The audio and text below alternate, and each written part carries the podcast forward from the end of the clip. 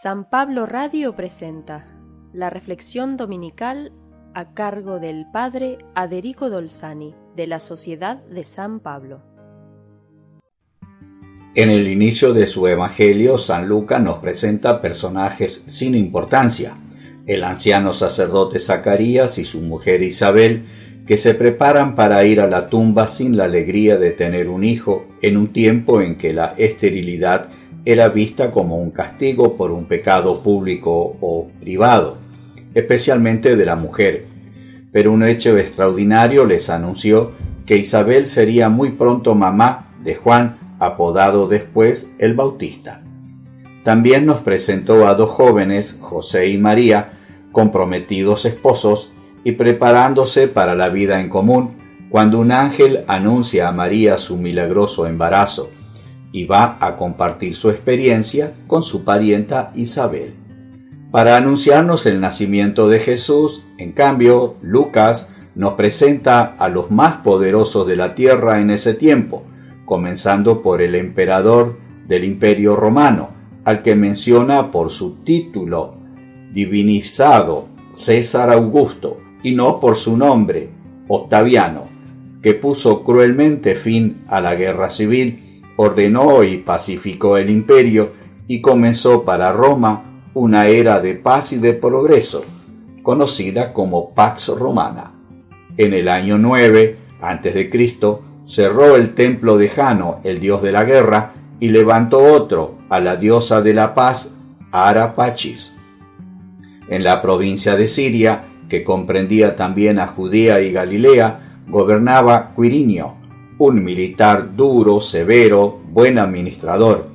Estos personajes, con poderes absolutos, ordenan un censo en toda la tierra, algo imposible, pero sí hay registros de un censo en la provincia de Siria, y en ese tiempo. En Egipto y Medio Oriente hay registro de censos hasta de cuatro mil años antes de Cristo. El pueblo odiaba estos censos, porque se hacían para blanquear cuántas personas debían pagar los impuestos, cuántos habitantes había por ciudad y con cuántos soldados debía cada ciudad contribuir.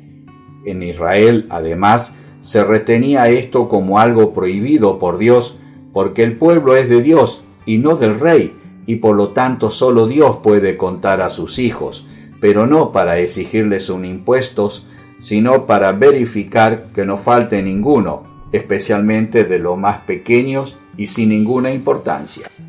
Lucas dice que José y María estaban instalados en Belén para el censo, cuando a María le llegó el tiempo de dar a luz a su primogénito.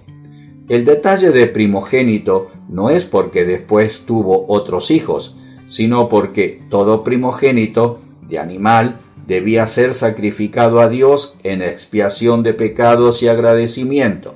Las primicias, que son como los primogénitos de las cosechas, debían ser ofrecidas en el templo, y el hijo primogénito, de hombre y mujer, debía ser rescatado porque pertenecía a Dios, cosa que hacen José y María cuarenta días después presentándolo en el templo. El niño nace en un establo porque era el lugar reservado. La idea de que no lo quisieron recibir es una leyenda de siglos después. La hospitalidad es sagrada entre los semitas, más con una mujer embarazada.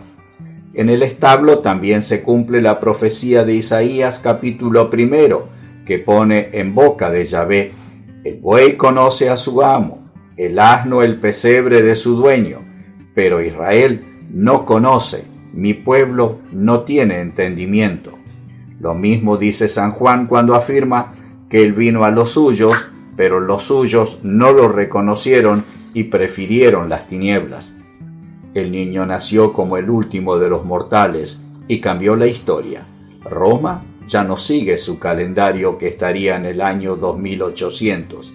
Israel cuenta con el calendario judío sus fiestas y está en el año 5782, pero hace contratos y cheques con el calendario que inició con Jesús.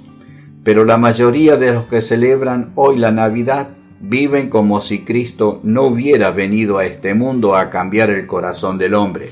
especialmente de los poderosos y de los que quieren serlo. Hoy Jesús viene a tu vida.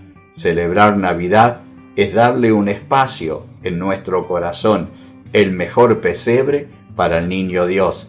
Feliz Navidad, que Dios niño nos bendice a todos.